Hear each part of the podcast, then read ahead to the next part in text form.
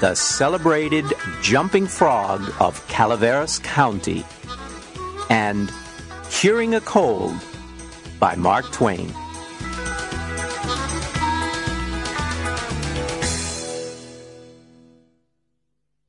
The California Gold Rush. On January 24th, 1848, John Marshall discovered gold in the American River at Sutter's Fort, California. He wasn't looking for gold. He discovered it by chance. This discovery changed the destiny of California.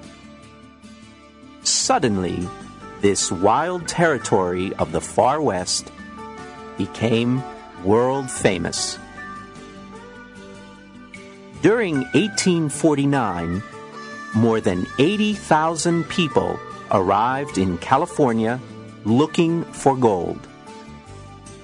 They came from the United States, Europe, Central and South America, and China.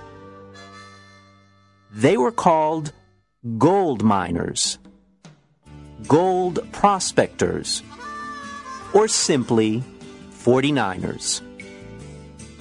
A lot of 49ers were poor.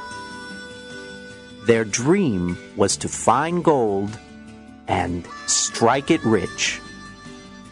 A lot of them found gold, but only a few became very rich and important.